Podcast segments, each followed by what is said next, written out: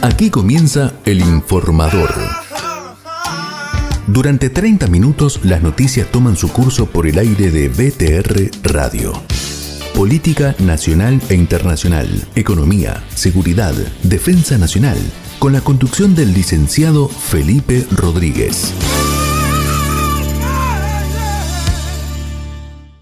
Vamos a tener en este momento una entrevista con el contraalmirante Juan Carlos Neves, eh, donde vamos a hablar un poco sobre la ley del aborto que fue sancionada en razón que él tiene una postura política eh, con respecto a este tema del cual nos va a clarificar y sobre su partido político también en la provincia de Buenos Aires, el que día a día se está acrecentando eh, con demasía.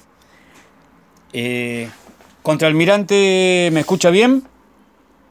Lo escucho perfecto, perfectamente, sí, sí, muy claro. Bueno, eh, muchas gracias por, por poder eh, hacer esta entrevista.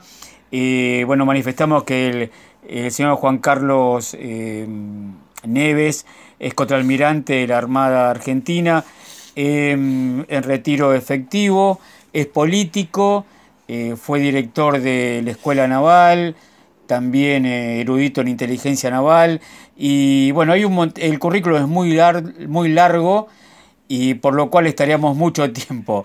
Así que bueno, gracias, eh, contraalmirante. Y mm, vamos directamente al, al hueso. ¿Qué pasó? Que hubo nueve votos a favor, lo cual hizo que la ley eh, del aborto bueno, saliera vigente en el Congreso, cuando en un momento se pensó que quizás iba a estar peleado, que iba a haber un empate, que iba a desempatar la, la presidenta del Senado. Eh, ¿Qué sucedió? Porque ah, ha sorprendido tanto a los que digo yo pañuelos verdes como a los pañuelos celestes. ¿Qué puede comentar ese tema? Eh, la información que tenemos es que hubo una presión muy fuerte desde el Ejecutivo, eh, particularmente en la persona del presidente, sobre los diputados, ejerciendo distintos tipos de presiones y torciendo, torciendo las voluntades. Eh, y no podemos dejar de mencionar que 10 senadores, perdón, dije sobre los diputados, fue en la primera instancia, ahora estamos específicamente hablando sobre los senadores. 10 senadores de, de Unión Cívica Radical y PRO, o sea, de Juntos por el Cambio, votaron a favor de la legalización del aborto. Este, así que eso nos da eh, una idea de que eh, solo, solo si la oposición eh, se hubiera en su totalidad este, mantenido unida, votar en contra de esa ley inicua que torna inimputable el crimen de los niños en el vientre de su madre, hubiera bastado para que la ley no se produjera. Así que hubo fuertes presiones en el Senado sobre los gobernadores que influyen sobre los senadores, sobre los senadores mismos, senadores que cambiaron su voto, senadores que votaron en contra del aborto en la elección anterior y ahora le hicieron a favor.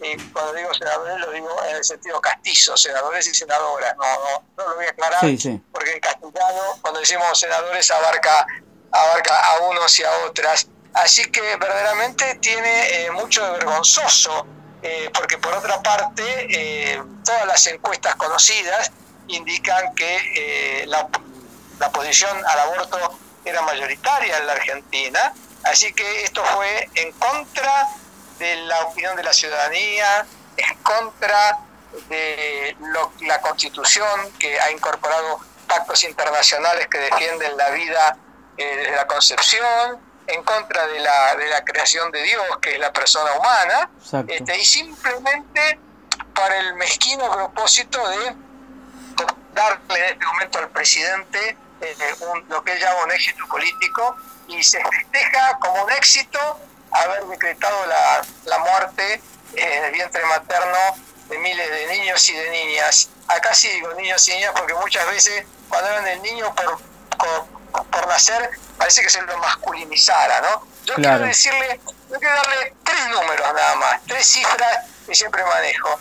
Eh, en, la última encuesta año 2018, eh, la, las estadísticas que nos brinda el Ministerio de Salud, esto es oficial, dice que nacieron del orden de 680 mil niños y fallecieron del orden de eh, 330 mil eh, personas, ¿no es cierto? O sea que este, de todas las edades. O sea que el saldo de vida que nos quedó es de 350 mil eh, personas en un año. Según también el Ministerio de Salud, cifra controvertida si la hay, este, pero que ellos le atribuían en su campaña a un trabajo hecho por dos demógrafas sobre cifras del año 2000, en Argentina se producen 450.000 abortos por año. Eso, si esas cifras fueran ciertas, fíjese la monstruosidad, que se abortan más niños que el saldo de vida que nos queda. Este, y el otro número que le voy a dar eh, es que en Argentina la densidad de población, es decir, la cantidad de habitantes por kilómetro cuadrado, es de 16 habitantes por kilómetro cuadrado. Es una de las más bajas del mundo. En Europa, por supuesto, todos los países están por arriba de 100, de 200. En Asia hay densidades de, más de 1000 habitantes por kilómetro cuadrado. Estamos hablando de 16 habitantes por kilómetro cuadrado. Un país con enormes tierras fértiles, un país eh, semidespoblado, con la población concentrada exclusivamente en unos pocos centros urbanos, este, y resulta que en este país, en lugar de promover la vida, eh, legalizamos eh, el aborto. Así que desde todo punto de vista racional, demográfico, geopolítico, este, religioso y constitucional, eh, una aberración la aprobación de esta ley. Estuvimos en el Congreso, estuvimos acompañando, este, pero los, que, los pocos que estaban adentro con derecho de voto, presionados, influenciados este, por, por, poderes muy mezquinos eh, de la política, eh, terminaron aprobando una ley de todo punto de vista inaprobable. Ahora, eh, ¿hay alguna instancia que se pueda recurrir o esto termina acá? No, no, por supuesto. En primer lugar, eh, estuvimos hablando allí mismo en el Congreso cuando empezamos a recibir las noticias de cómo se iban cambiando este, las voluntades de, de los senadores. Este, eh, eh, vamos a, presentar ante, los, la justicia la inconstitucionalidad de, de, la ley de aborto.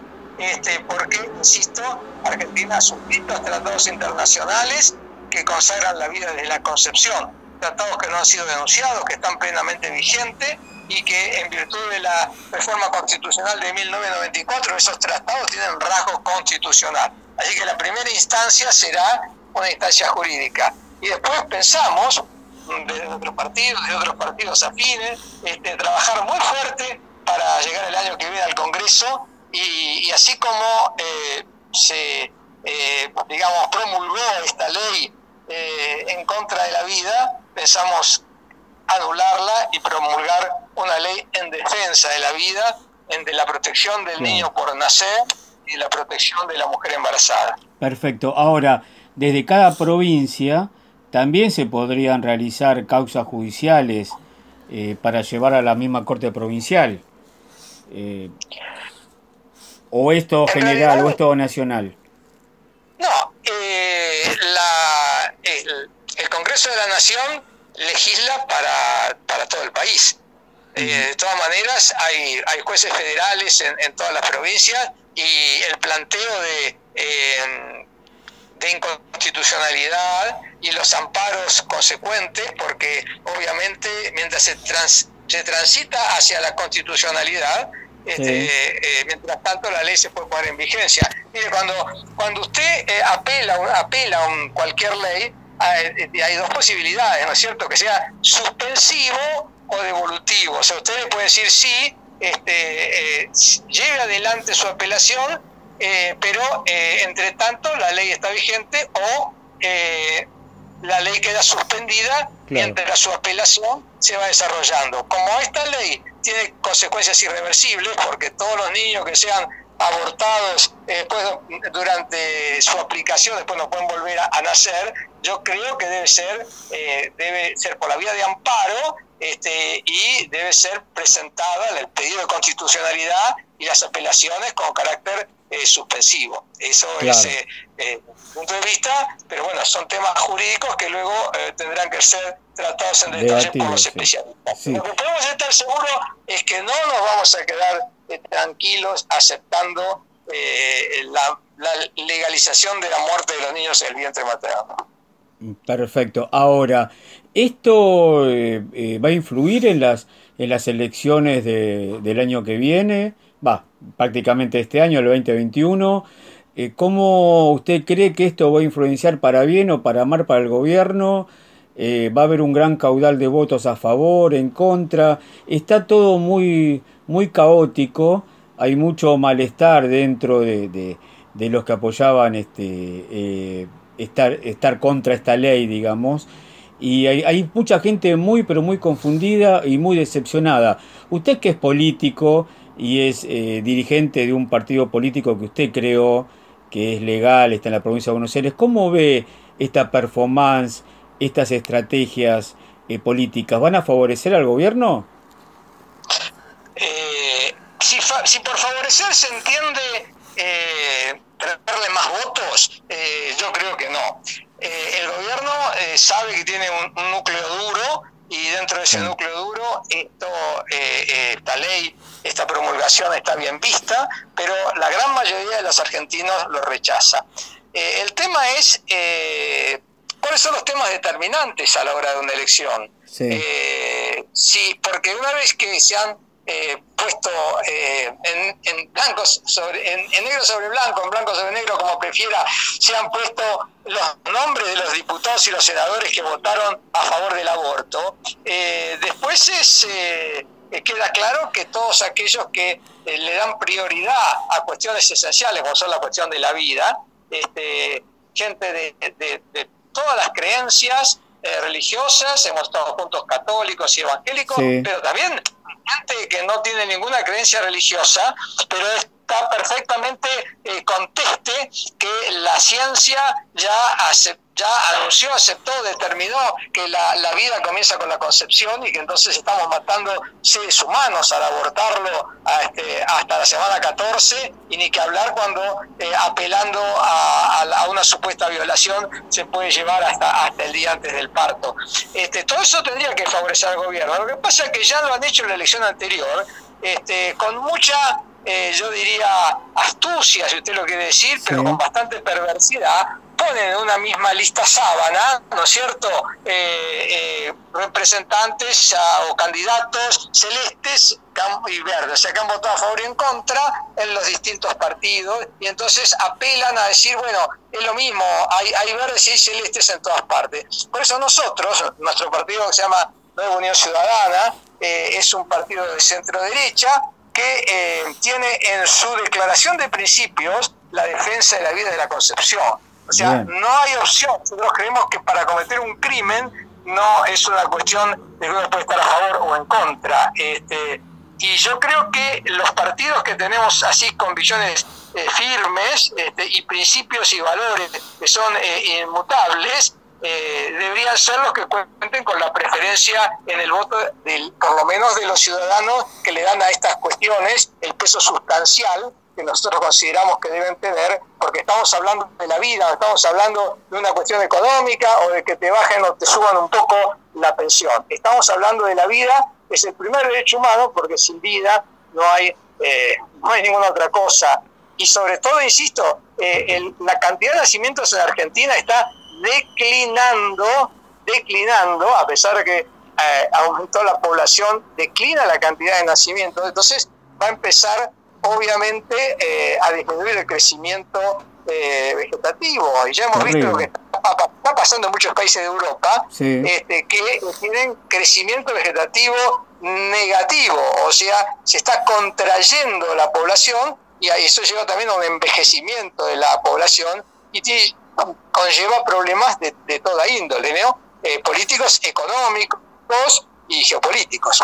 Totalmente de acuerdo. Ahora, en síntesis, el partido de ustedes, eh, el NUC, ¿no? Eh, eh, no, no lleva pañuelos verdes en sus listas. Eso está determinado. No, no, no, no tenemos, y además todos los afiliados, Para afiliarse usted tiene que aceptar la declaración de principio del partido, la base política, la carta orgánica. Eh, nuestra declaración de principio dice claramente que eh, eh, habla claramente de la defensa de la vida desde la concepción y el derecho de los padres a educar a sus hijos según sus creencias, este, de modo que ni siquiera este, sería coherente que se afiliara menos a, alguien que no cree, o sea, que no defiende la vida o que no defiende las dos vidas, y por supuesto que no los va a ver en nuestras listas. Y aprovecho para decirle que el partido ya en este momento tiene representación, está en, formación, pero ya con sus juntas constituidas también en, eh, en Entre Ríos, en Tucumán y en La Rioja, en estos dos últimos ya este, en la fase de juntar los avales y afiliaciones. Así que este, estamos experimentando un crecimiento interesante porque nuestra aspiración es en 2023 ya ser un partido nacional. Perfecto. Ahora, ¿ustedes tienen algún vínculo con el Partido Celeste que tuvo gran preponderancia en, este, en estas reuniones que se hicieron en el Congreso porque se vieron gazebos y publicidades del Partido Celeste. ¿Ustedes tienen algún vínculo con ese partido?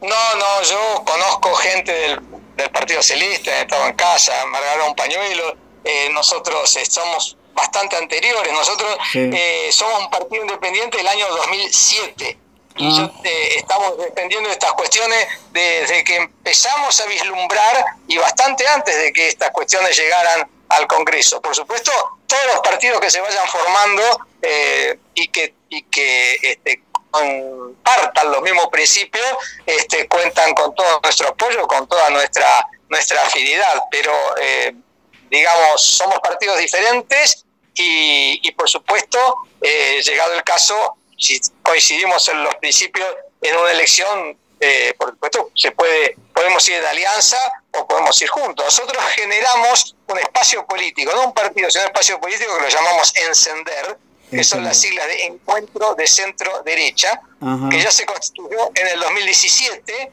y que con varios partidos, como por ejemplo el Partido de Acción Chaqueña, este, obviamente el Chaco, este, el Partido Movimiento de la Reconstrucción de la República Argentina, en la Ciudad Autónoma y demás, en la elección anterior llevamos un candidato este, que eh, provida y pasamos las pasos y, en, en, la alianza que se constituyó quedamos constituidos como quinta fuerza nacional. En esta elección, como es una elección legislativa, bueno, estamos haciendo nuestra campaña independiente para llevar nuestros propios candidatos a diputados nacionales y por supuesto siempre estamos abiertos a recibir a los a lo que quieran sumarse este, a, a, este, a este esfuerzo que estamos haciendo por llevar al Congreso gente no solo que sea eh, provida, que es una cuestión esencial, pero también que tenga firmeza para defender a los jubilados, que han sido este, otra vez eh, avasallados con fórmulas este, que solo apuntan a un ajuste, este, para enfrentarnos a las expropiaciones, para enfrentarnos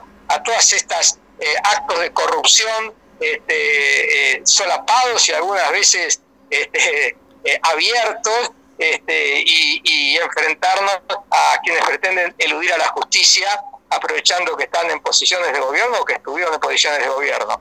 Así que bueno, nuestro objetivo es llegar eh, al Congreso en el 2021 y, tener ya un partido nacional con aptitud para presentar candidatos presidenciales en el año 2023. Perfecto. Ahora, eh, ¿todavía no piensan hacer alianzas para el 2021? Por lo que usted me está diciendo, ¿todavía?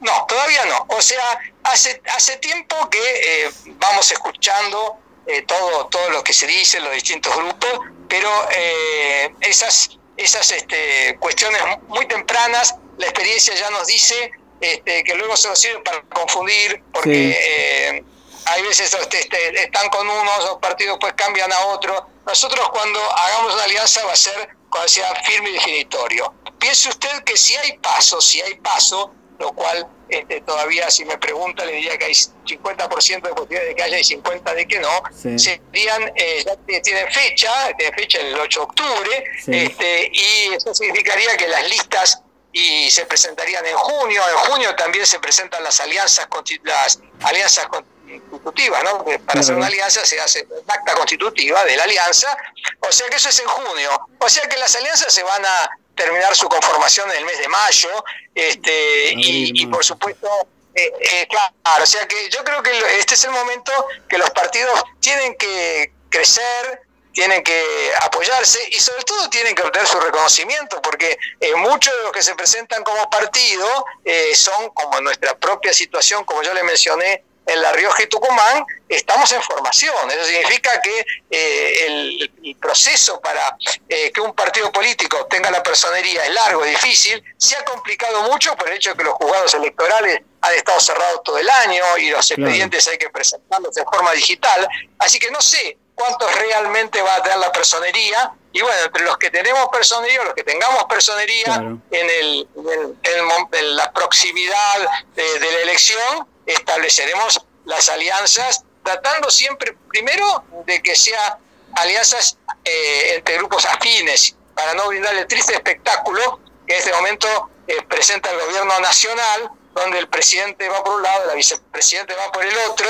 y se ha transformado este, en, un, conventillo, como un artículo que escribí hace poco, este, donde se están viendo si, si eh, cuando habla vicepresidente la aplaude o no la aplaude, lo que son las firmes al presidente. Increíble. Y todo ese tipo de cuestiones que son lamentables. Eh, las alianzas tienen que ser entre, eh, entre partidos que realmente compartan los principios básicos, compartan los principios básicos y este, que tengan los papeles en regla, digamos, este, y, tener, eh, ser sólidos, porque eh, si es una legislativa, que después constituyan un, único bloque y no se disgreguen al llegar al Congreso, y ni que hablar si es una presidencial, para que después puedan eh, tener un programa de gobierno coherente en el cual este, todos los ministros trabajen este, coordinada y mancomunadamente para generar una, una sinergia, ¿no es cierto? Si no, se ven, insisto, cuestiones como ahora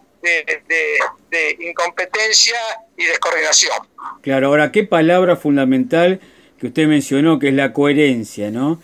Algo que tiene que ser normal, la norma, hoy en día parecería que fue un atributo excepcional. Y la coherencia es algo básico.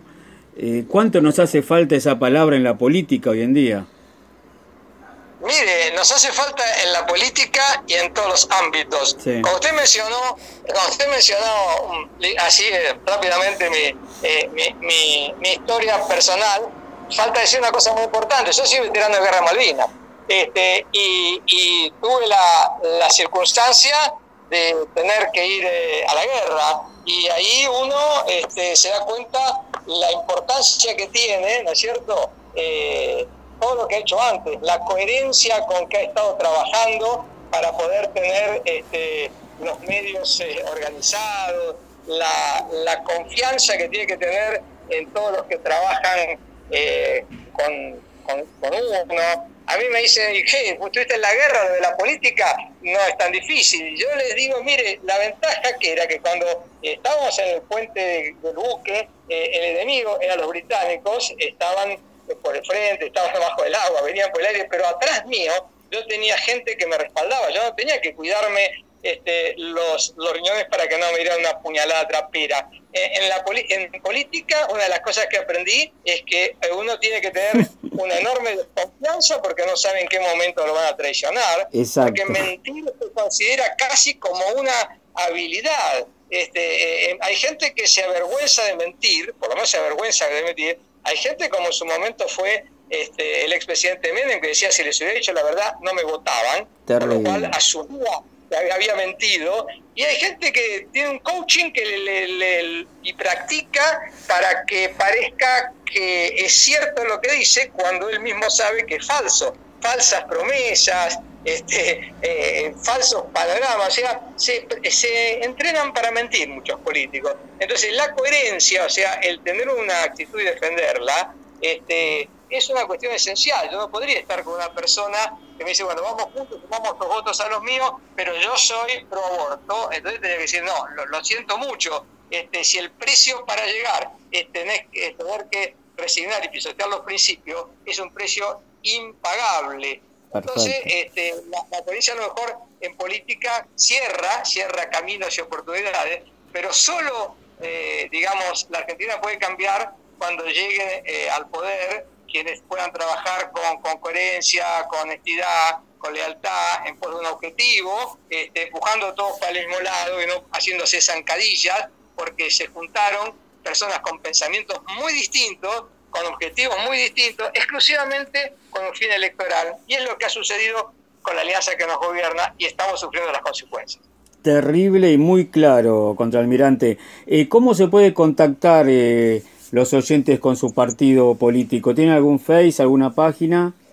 Sí, sí, sí, sí. Tenemos nuestra página, es eh, www.nuevaunionciudadana.com.ar. Ah, eh, perfecto. Tenemos, sí, .com.ar, porque este, no, nos vedaron el org, pero bueno, nuevaunionciudadana.com.ar este, y también bueno está el, Facebook, Nuevo Unión Ciudadana, este, así que, y, si no, bueno, también se pueden contactar. Eh, yo tengo mi, Facebook personal, este, Juan Carlos Debe, porque trabajo siempre con mi nombre, el apellido, pongo la cara, lo mismo en Twitter.